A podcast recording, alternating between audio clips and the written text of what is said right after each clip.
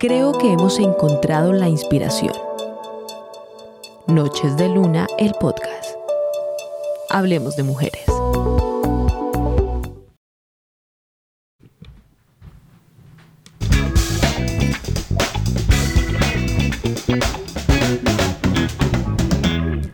Hola a todos, bienvenidos a la exclusivemágica.com. Somos Noches de Luna. Soy Adriana Parra y hoy estaré hablando de un tema muy especial que estamos cubriendo esta semana sobre el tema migratorio y tengo una invitada muy especial. Nos encontramos con María Teresa Salazar. Ella la conozco de toda mi vida, básicamente. Era mi vecina, me acompañó en temas de la niñez, la adolescencia, los años nuevos, las navidades, etcétera, etcétera cuando la vida era, la vida era mucho mejor. Hola Tere, bienvenida a este programa. Hola Adri, muchas gracias. ¿Cómo has estado? Muy bien, gracias por invitarme a tu podcast. Gracias. Con Tere tuvimos una experiencia, digamos, muy chévere, muy especial y además sigo agradecida porque yo tuve la oportunidad de ir a visitarla en uno de los viajes que hicimos donde ella vivía, que ya les vamos a contar. Pero vamos a hablar de, entrada cómo era eh, la actividad laboral de Tere en Bogotá y dónde viviste la mayor parte de tu vida. Ok, vea, yo mm, la mayor parte de mi vida la viví en Cerritos. Me fui con mi esposo, mis dos hijas estaban muy pequeñas y allí ellas hicieron toda su primaria y su bachillerato. ¿Tú a qué te eh, dedicabas? Yo eh, intercambiaba el cuidado de mis hijas con la librería médica que tenía mi esposo. Mi esposo tenía una librería médica desde, desde que desde mucho antes de que éramos de casarnos, eh, que éramos novios, él ya, trabajaba con libros de medicina. Y cuando nos casamos, ya cuando mis hijas empezaron a crecer, yo quise ir a ayudarle. Entonces, en el hospital militar más exactamente y ya después mi esposo se independizó, tuvimos nuestra librería porque él mm, trabajaba con un señor y eh, digamos que era semi-independiente mi esposo. Pero él ya después se pudo independizar, montamos nuestra propia librería y yo iba y le ayudaba. ¿Y qué pasó con la librería? Empezó a decaer todo más o menos como en el 2004, no, como en el 2003 empezó el tema del internet. O sea que a ti la tecnología te fue te fue en contra, por decirlo así. Exactamente, porque nosotros vendíamos los libros de medicina y ya los médicos, pues eran libros muy costosos. Cuando los médicos empiezan a darse en cuenta que se podían fotocopiar, fusilar en ese instante, se decía, vamos a fusilar el libro. Entonces compraban el original, digamos que costaba más o menos, yo me acuerdo de algunos precios como millón trescientos, que en esa época era mucho dinero, pero entonces ya nos empezamos a dar cuenta que lo compraban entre cinco médicos, el original y después lo fotocopiaban. Claro. Nos compraban un ejemplar nomás y empezó a decaer el negocio. Y si hablamos un poquito de estatus, ¿cómo lo definirías? ¿Tú tenías un estatus de clase media, vivían bien? Eh, vivían tranquilos económicamente.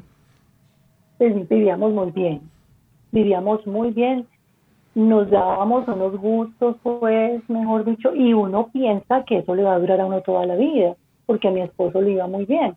Con los libros de medicina nos fue súper bien. Tenía mi apartamento propio, le estábamos pagando, pero en ese entonces era el UFAC. Otra gran crisis. Otra, otra gran crisis. Entonces, el problema de uno cuando uno tiene, no voy a decir que era millonario, pero sí vivía bien. Y nosotros quisimos seguir ese estatus.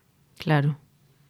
Ese ritmo de vida que llevábamos, nosotros no podíamos, no era que uno dijera, no, yo no puedo bajar de estrato, sino que como había dinero, nos íbamos a almorzar cada ocho días, a chía, que las niñas se antojaban de eso, que el otro, tratábamos de darle todo el gusto posible pero ya, eh, ya empezamos como a notar de que, Dios mío, las deudas, eh, Laurita, yo tengo dos hijas y la mayor entró al atadeo. Cuando empezó la crisis, mi hija entró al atadeo porque todavía teníamos algo de posibilidades para pagarle la universidad. resulta que nos estrellamos bien feo porque la niña no pudo sino hacer dos semestres en la Universidad Jorge Tadeo de Lozano. Y Laurita, que estaba terminando su bachillerato, no podíamos pagarle la ruta. Después de que ellas Claro. eran pues, mejor dicho, unas niñas bien, bien. Entonces ahí fue cuando empezó la crisis. Yo le decía a mi esposo, Jorge, cambiemos de negocio. Mira que esto ya no nos está funcionando. Entonces empezamos a vender tensiómetros, fonendos, algo que tuviera que ver con, lo, con la medicina. Claro. Batas médicas, tampoco. Veíamos que cada vez era, era menos y menos y menos. Y decíamos, Dios mío, ¿qué está pasando? Ya nos colgamos en el apartamento. Empezaron, empezó el déficit Claro. y pues sí, gracias a Dios mis hijas no nunca nos reprocharon eso, por lo menos Laurita le daba vergüenza cuando las amiguitas, yo recuerdo pues que ellas estudiaban ahí en la primera con 66, Ujú. en el Rosario Santo Domingo. Y mi esposo a lo último tenía que agarrar un bus, coger un bus para poderla llevar al colegio, pero ella se daba cuenta que sus amiguitas llegaban en la ruta y ella no podía, Claro. ya no me la... Llegó un momento en que dijeron, No más. ya no, no más, no más. Desde en tres, cuatro meses no se puede llevar en la ruta. Y la niña se ponía colorada, pero nunca nos decía nada. Así duramos hasta que ella terminó su bachillerato. Digamos que fueron como tres años así. Eh, hay un Porque ya- dicho, hay un dicho que es el drama de la clase media. ¿Tú crees que tú viviste el drama de la clase media? Sí, claro. Claro que sí. ¿Tú crees que hay, digamos, eh, hay egos dentro de la clase media? O sea, ¿había algo que te impedía decir, estoy quebrada y esta es mi realidad económica?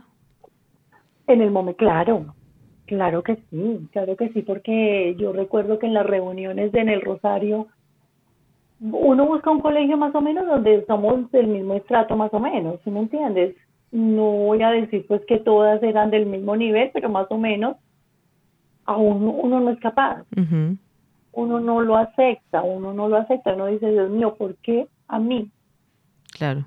porque a mí, y no solo por mí, sino por mi Por las hija, hijas. porque yo le, había- yo le había dado a ella todo, todo se les daba, todo, no tenían ningún problema, lo que pidieran allá, los paseos, gracias a Dios había, pero ya uno empezaron a darse en cuenta de que la niña ya no podía, porque ya varias compañeritas decían, mira que Laura ya no se sube en la ruta. Entonces me empiezan a llamar, a decirme, mira, pero ¿por qué Laurita no se va a la ruta? Yo les decía, no, problemas económicos, pero eso, eso se va a solucionar, porque yo tenía fe en que íbamos a seguir y, y lo de los audí, lo de los, perdón, lo de los ponendos y todos esos equipos médicos Iban a dar. iban a, iban a dar. O sea que en algún momento tú te engañaste de la situación. Sí, claro, yo me engañé, yo no quería aceptarlo por mis hijas. Claro. Yo lloraba de ver a Ángela cuando ya, mm, bueno, más adelante les, les cuento lo de mi hija Ángela, la mayor. Cuando Laurita llega un día a mi casa y me dice, mami, yo le conté a, mm, a Laura, a otra Laura, yo le conté a Laura que yo, mis papás no me pueden pagar la ruta y resulta que ellas me van a pagar.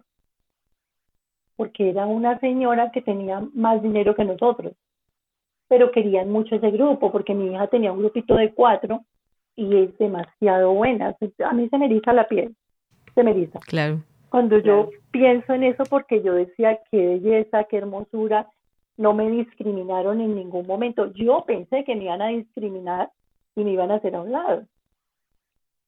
Resulta que cuando esas mamás empiezan a reunir dinero para pagarle la ruta a mi hija, yo decía, no puede ser, no puede ser que mi Dios es muy maravilloso. Hago un paréntesis, yo pienso que es porque yo tenía como un corazón muy grande también y no es que yo diga que yo te hago un favor para que tú me lo reintegres, pero como que mi Dios ve esas cosas, digo yo, ¿no? Claro. Porque yo recibí muchas bendiciones después de que yo empecé en esa situación. Si tú hubieras vivido esa misma situación ahorita, ¿hubieses cambiado algo de cómo lo asumiste? Sí, claro. ¿Qué hubiese Claro sido distinto? mm, me hubiera desahogado con las, con las mamás de las amigas y les hubiera contado mi realidad, porque es que eso no es pecado. Sí, exacto. Sí, exacto. Eso no es pecado. Entonces yo sí hubiera cambiado porque yo no quería que ellas se dieran cuenta de mi situación. Claro. Pero después de que me di cuenta de que ellas lo aceptaron y dijeron, o sea, yo pienso que dentro de ellas mismas dijeron, a cualquiera nos puede pasar. Hay que, ellos hay que normalizar las crisis económicas también, hacen parte de la vida.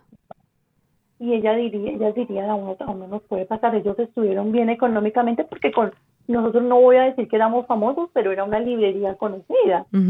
Enfrente del hospital militar, por ahí pasaban eh, los carros, nos veían, ay, mira la mamá de Laura, mira el papá de Laura. A veces dejaban las niñas ahí en la librería y sabían cuál era nuestro trabajo. Super, Tere, ya seguimos.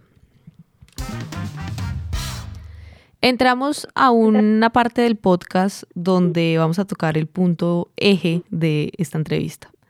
Y es, además de la antesala que nos dices que realmente vivirla eh, sería mucho más duro que escucharla, evidentemente, eh, con esa angustia existencial y supongo yo que uno teniendo hijos con tal de eh, mantener esa estabilidad, uno a veces peca en silencio también.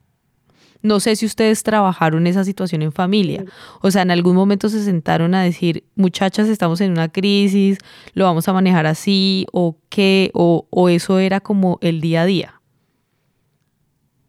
No, nosotros nos sentamos con ellas y nos pusimos, las pusimos al tanto porque llegó un momento en que las deudas nos nos nos absorbieron. Como, nos absorbieron llegaban a la casa a tocar, entonces ellas, ellas tenían que darse en cuenta, obvio que yo nunca les oculté nada, nunca les oculté nada, aparte que yo empecé a mm, como buscar otras cosas, cuando ya dijimos cerramos la librería porque no hay nada que hacer, ya nos van, ya nos van a embargar, nos tocó salir del carro. Bueno, yo inicialmente tenía mi carro, tocó venderlo, después salimos del carro de mi esposo porque nos embargaron una cuenta que era para pagar el semestre de Ángela de la universidad.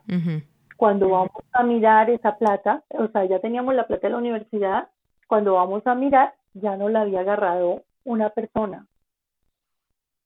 Entonces quedamos sin poder pagar ese semestre en cero. Y que dijimos, Dios mío, ¿qué vamos a hacer? Ángela supo de eso. De hecho, el, último semestre de Ángela fue tormentoso, pero nosotros resolvimos, conseguíamos dinero prestado con los amigos de Jorge. Bueno, ¿cómo decir entonces ahora girar todo y tomar la gran decisión de irse?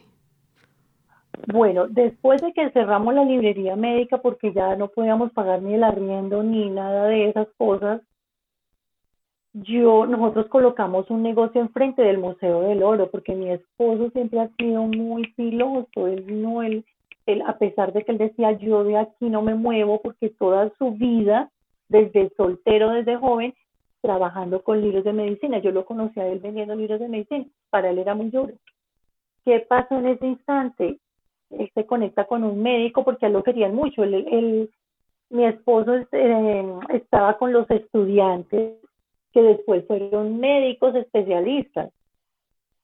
Se dan cuenta de la, situación de mi esposa, entonces le dicen, voy a darte una ayuda, Jorge, vamos a montar un negocio enfrente del Museo del Oro. Ya me acordé. Jorge, ya me acordé. Jorge puso ese negocio, porque es que no es porque sea mi esposo, pero tiene una creatividad horrible. A él le dieron un espacio, el señor le dice, ¿usted qué va a hacer acá? Yo voy a hacer un café muy lindo. Y como el doctor tenía platica, entonces le dijo, tenga Jorge, le doy estos millones, mira a ver usted qué hace con esa plata. No me acuerdo cuánta plata, pero mira a ver usted qué hace con esa plata. Jorge puso helechos, puso, compró unas sillas hermosas, todo, todo era colonial. Hablamos del negocio que, que, ustedes tienen, que yo lo visitaba, además porque esa fue como, quedaba cerca mi primera oficina de abogados y yo iba a tomar café allá. Pero cuando mi esposo fue a, Colombia, yo lo llevé a ese café. Y me decía, pero acá es carísimo ahora. Y era, es carísimo ahora.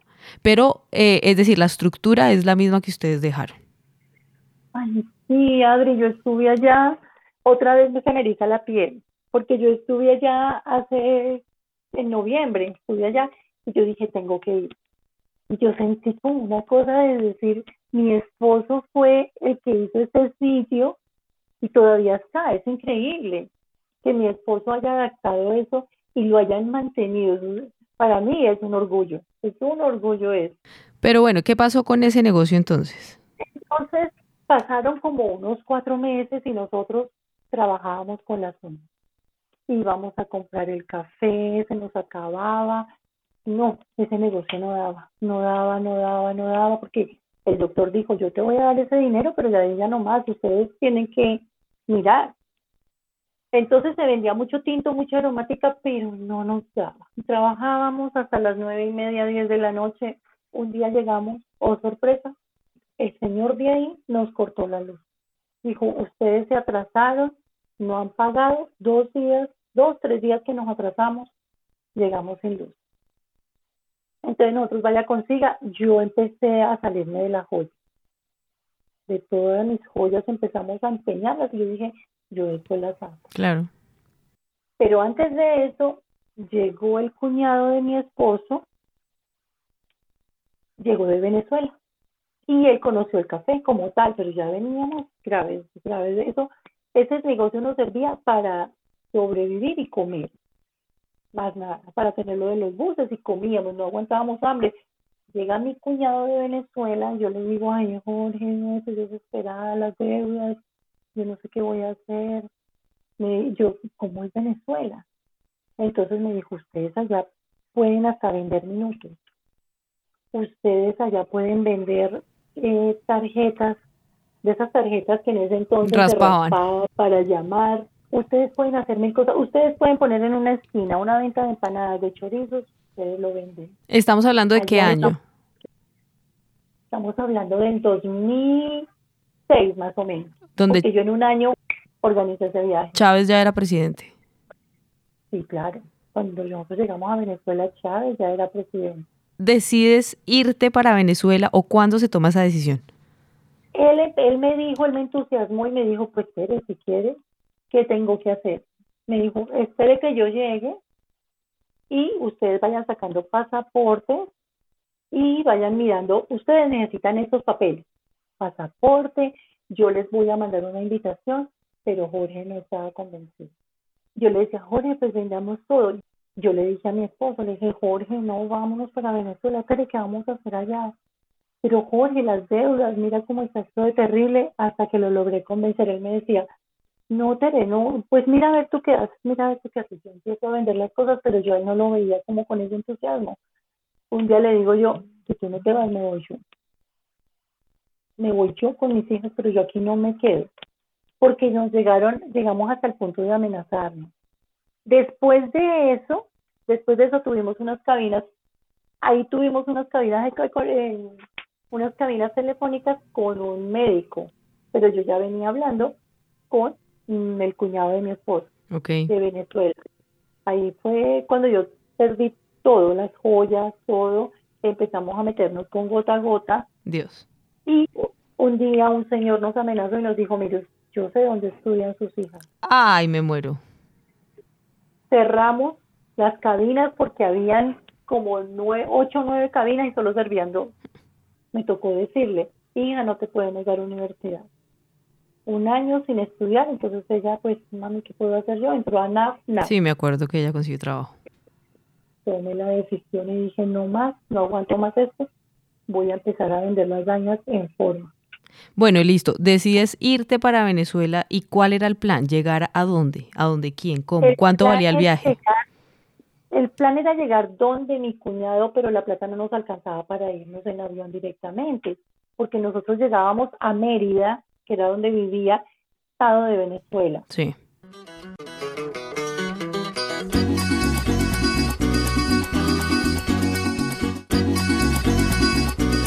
Entonces sacamos pasaporte, sacamos todo, mis hijas no, no, no, no, se van conmigo. No teníamos para el avión, entonces empezamos a vender, a vender, a vender. Y con ese dinero nos fuimos en bus hasta Cúcuta. Bogotá, Cúcuta, ¿cuántas horas? Bogotá, Cúcuta, como unas 17 horas, 17, 18 horas. Con esa misma plata eh, saqué los pasaportes de mis hijas y guardamos todo lo de la venta de las cosas y de ahí de Cúcuta nos esperaban. Ah, no, él nos explicó cómo teníamos que hacer esa travesía. De ahí de, de Cúcuta teníamos frontera, pero eso es una odisea porque nos pedían papeles y teníamos que sacar el pasado judicial ahí mismo para pasar de Cúcuta a Venezuela. Pero nosotros teníamos la carta de invitación. Ok. De ahí teníamos que coger un autobús y, y llegábamos de un bus, no, perdón, un taxi. Un señor, ahí contrataban, como decir, esos carros que lo llevan a uno para pasar la frontera. Entonces pasamos la frontera, él nos explica todo y llegamos hasta Mérida. ¿Ustedes entran, digamos, con el pasaporte sellado, o sea, de manera legal o entran de manera ilegal? No, de manera legal llegamos, pero no teníamos la visa para Venezuela no la teníamos, teníamos era el pasaporte y el pasado judicial y íbamos a, a pasear. Porque teníamos invitación de mi cuñada. ¿Cuánto tiempo se podían quedar allá de, con ese estatus migratorio? Nos quedar como seis meses. Ok. Nos daban permiso como de seis meses más o menos. Entonces llegamos a Mérida, ya nos reciben con una maleta, con dos maletas. Con dos maletas llegamos nosotros. A los 20 días, mi cuñado, eh, eh, mi cuñada con su esposo nos dicen, les tengo tres opciones, como decir, ya no los podemos tener más. Claro. 20 días, y nosotros sacando plata de ahí, pues para ayudar para la comida y todo, obviamente. Entonces un día nos sienta y le dice, mire Jorge, les tengo tres opciones. Se van para Caracas, Isla de Margarita o Maracaibo.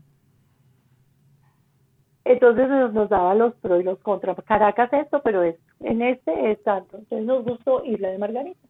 Él nos puso esas tres opciones y dijo, miren las, las carreras, yo les doy unos días para que estudien las posibilidades para dónde se van a ir. Entonces estuvimos 20 días más cuatro días más.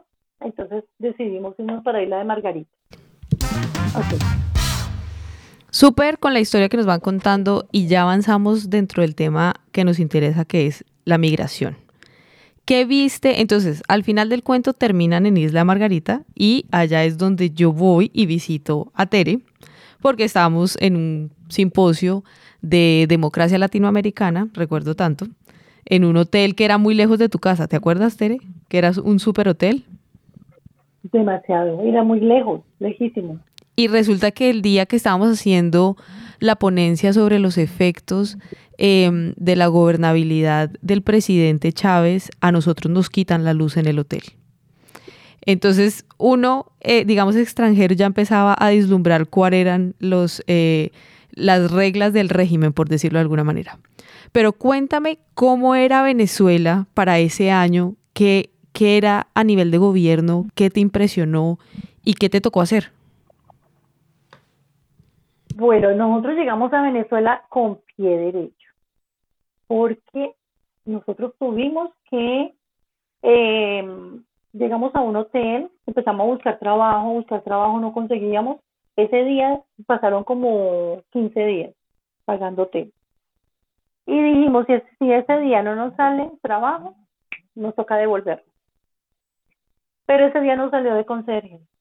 Salió un aviso y decía, necesitamos conserjes ojalá colombiano, porque allá en Venezuela el trabajo del colombiano es, el venezolano era perezoso en ese entonces, ahorita no, pero el venezolano era muy perezoso porque todo lo tenía en bandeja. Todo. Entonces, ese, nosotros fuimos y de uno nos dejaron. Vieron la hoja de vida de mi hija, el señor que vivía ahí era el presidente y dijo, yo necesito esta niña en mi negocio. Entonces Ángela consiguió trabajo y nosotros también. Y empezamos con cerjería. Cuando yo veo ese edificio de 25 pisos, yo le dije a Jorge, no creo que yo vaya a poder trabajar en esto, Dios mío, no puede ser. Y Jorge me dijo, vamos a mirar, ensayamos a ver qué pasa. Nos contrataron en ese edificio, 25 pisos, nos hicieron la entrevista, listo. Nos dieron la conserjería que eso era.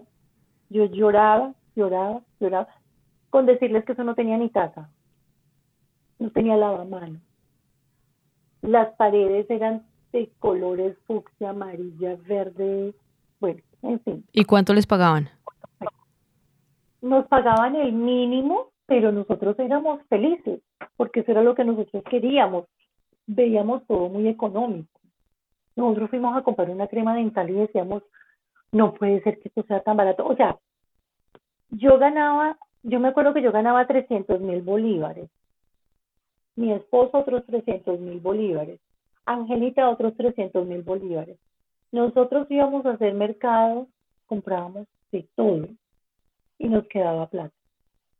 O sea, no, no, yo estaba deslumbrada porque yo venía de, de, de que las cosas eran costosas.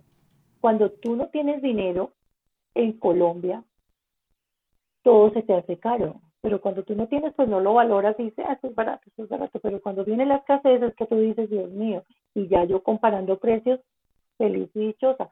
Estoy hablando del año 2007, que llegamos a Venezuela. ¿Tú qué viste del régimen venezolano? ¿Cómo era la institucionalidad ya? ¿La gente cómo se comportaba?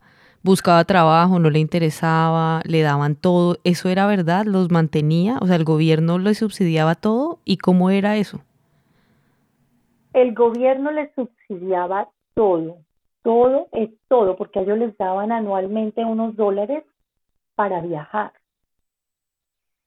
Y ellos viajaban, hay veces que no viajaban, cambiaban los dólares y podían hacer, digamos que trampa.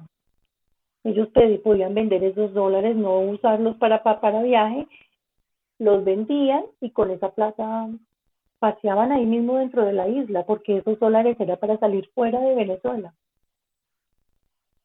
Entonces, el venezolano era muy relajado porque todo lo tenía. Vea, con decirte que nosotros no pagábamos agua. La luz durábamos cuatro o cinco meses sin pagar y nunca te la cortaban, porque me da, nos daba flojera ir a un banco a pagar cinco bolívares. El recibo de la luz llegaba por cinco bolívares. ¿Qué era cuánto más o menos? era cuánto? Por decir algo, mil pesos. Ah, ni un dólar. Colombia. Nunca nos cortaron la luz a nosotros, nos daba pereza literal ir a pagarla porque era... O sea, en, conclusión, la isla era muy próspera a lo que, lo que tú fuiste a ver. Era muy próspera, nos iba muy bien. De hecho, nosotros dijimos, aquí vamos a morir en la isla de Margarita, no necesitamos nada más.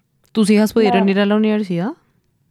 Fueron a la universidad y entre todos recogíamos para pagar la universidad, nos daban plazos de pagarla como a tres, cuatro meses. Si tuvieras que nunca nos pidieron un fiador, como, como ver aquí, que tú vas aquí, el ICT, las facilidades allá eran enormes. Tú llegabas y decías, mire, yo quiero que mis hijas estudien acá.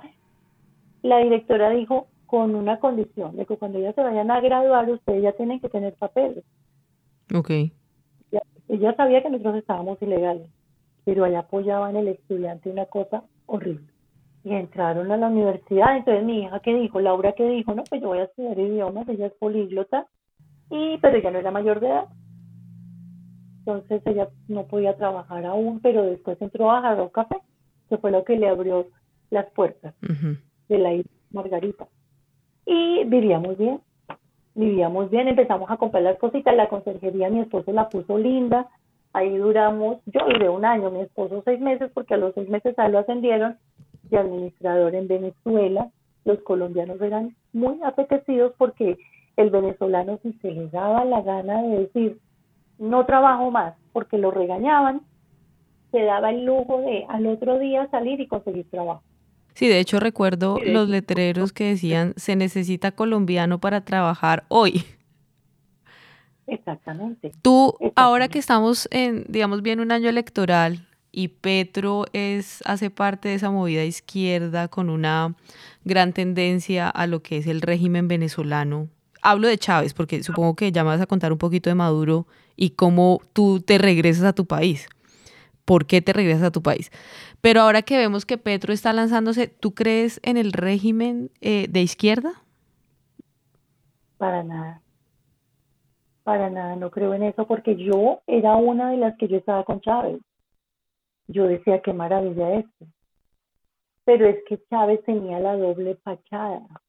Bueno, entonces ahí viene mi siguiente pregunta y es, ¿qué pasó con, con el régimen cuando Maduro entra? Porque Maduro no, Chávez era muy inteligente y él ya venía la situación como dura porque a mí los venezolanos me decían, ese desgraciado del Chávez tiene que salir. Y yo le decía, no, porque es que Chávez nos dio la oportunidad de este país. Y por Chávez es que yo estoy acá y me decía, no es Chávez. Y yo estaba ciega. Sí, uno piensa que...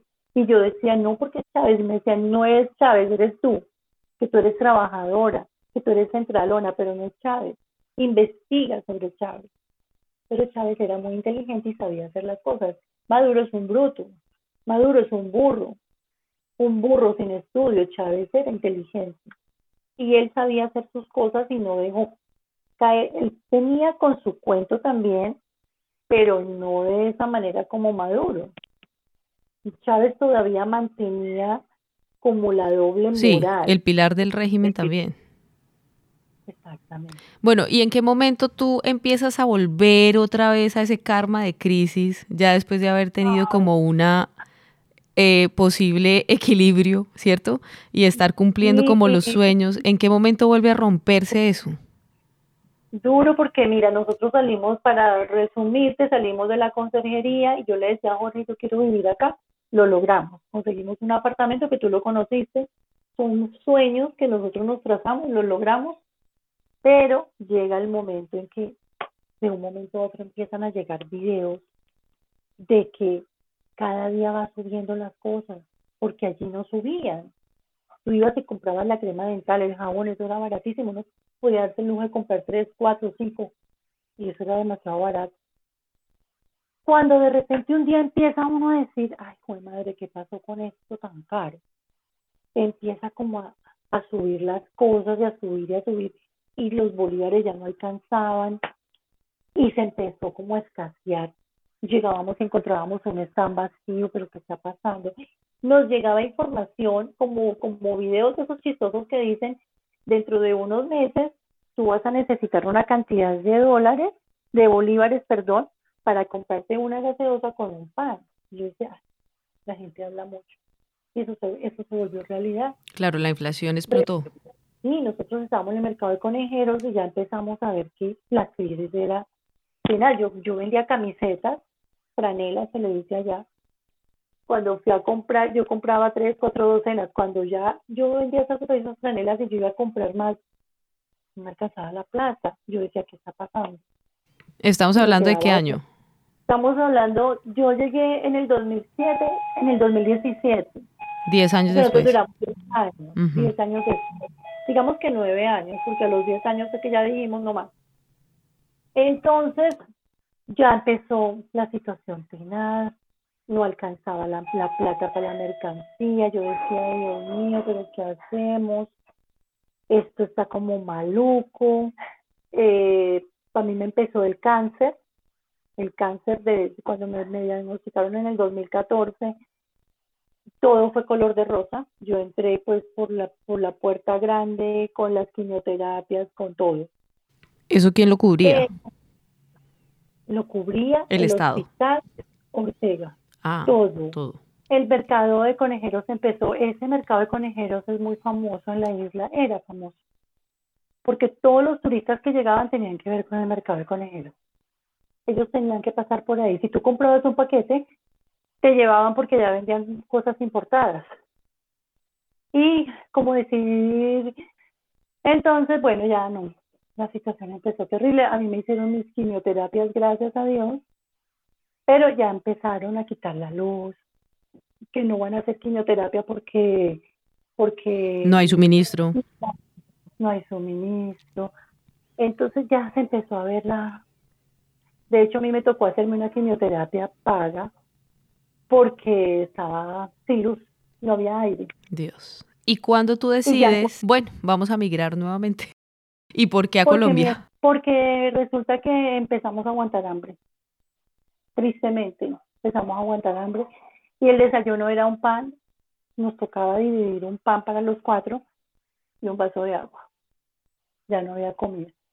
A mi esposo lo recogían a las tres de la mañana, cuando ya se empezó a escasear todo para irse a la central madeirense, que era uno de los supermercados, o a Ratán, a hacer fila.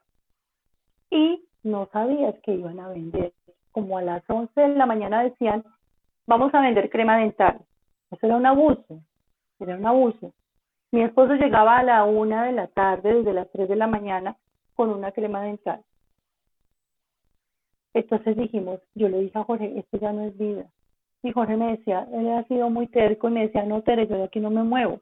Volver a empezar, mira lo que hemos conseguido, yo tengo mi moto, las chicas están bien organizadas. Bueno, quédate, pero yo me voy. Yo no, yo no, yo, yo quiero calidad de vida y siempre me ha gustado la calidad de vida, no la riqueza que es muy diferente a la calidad de vida. Calidad de vida es que tú puedas tener tu desayuno, almuerzo y comida. Entramos al bloque final de Noches de Luna. Nos encuentra en nuestro streaming principal www.lasclusivmagica.com y también en nuestras redes sociales y en Spotify Apple Podcast. Una historia grandiosa, creo que me has contado, eh, dura, ¿cierto? Dura de vivirla. Pero yo tengo una pregunta, es, ¿en Venezuela la gente eh, o sea, ¿cómo responde ese fenómeno social? Porque cuando le quitan el pan de la boca al pueblo, el pueblo se vuelve distinto, empieza a percibir su naturaleza distinta. Si no puedes llevar el pan a tu hogar, si tienes que dividir el pan entre cuatro, yo supongo que la percepción humana, netamente, independientemente del régimen que sea, es distinta. ¿Qué pasa en Venezuela en ese momento a nivel social cuando la gente le salían con una crema dental después de una fila de ocho horas? Eh, ellos eran conformistas. Nosotros pensamos que los venezolanos eran como más, como más eh, decir, no, como así. Ellos se, empezaron a conformar, ellos insultaban a Maduro. Cuando Chávez murió, pues Maduro fue el que acabó literal con eso. Y sus secuaces. Y hubo mucho conformismo, porque es que decíamos, esto pasa en Colombia y en Colombia no lo van a permitir. Algo hacen. Allá hacíamos protestas, pero no servía de nada porque había una banda muy peligrosa que llegaban con tiros, ta, ta, ta, ta, ta, y uno salía corriendo. O sea, ese, ese crimen organizado existe.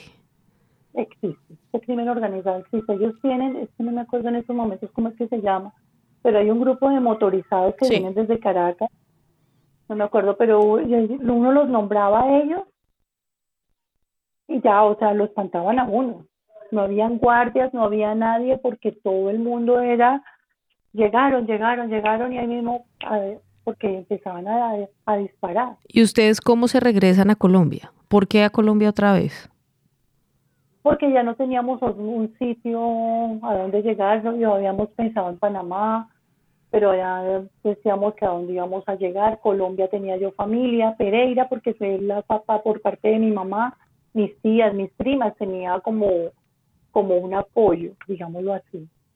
Y regresarnos de nuevo con una maleta, una maleta, mi hija Laura se quedó allá y trabajó un año, yo me vine con mi esposo y Angelita llegó a los dos meses que estaba embarazada. Sí.